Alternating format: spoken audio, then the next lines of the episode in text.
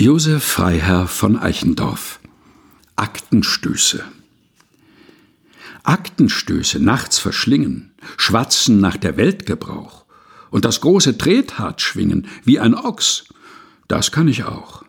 Aber glauben, dass der Plunder eben nicht der Plunder wär, sondern ein hochwichtig Wunder, das gelang mir nimmermehr. Aber andere überwitzen, dass ich mit dem Federkiel könnt den morschen Weltbau stützen, schien mir immer Narrenspiel. Und so, weil ich in dem Drehen dasteh oft wie ein Pasquill, lässt die Welt mich eben stehen. Mag sie's halten, wie sie will.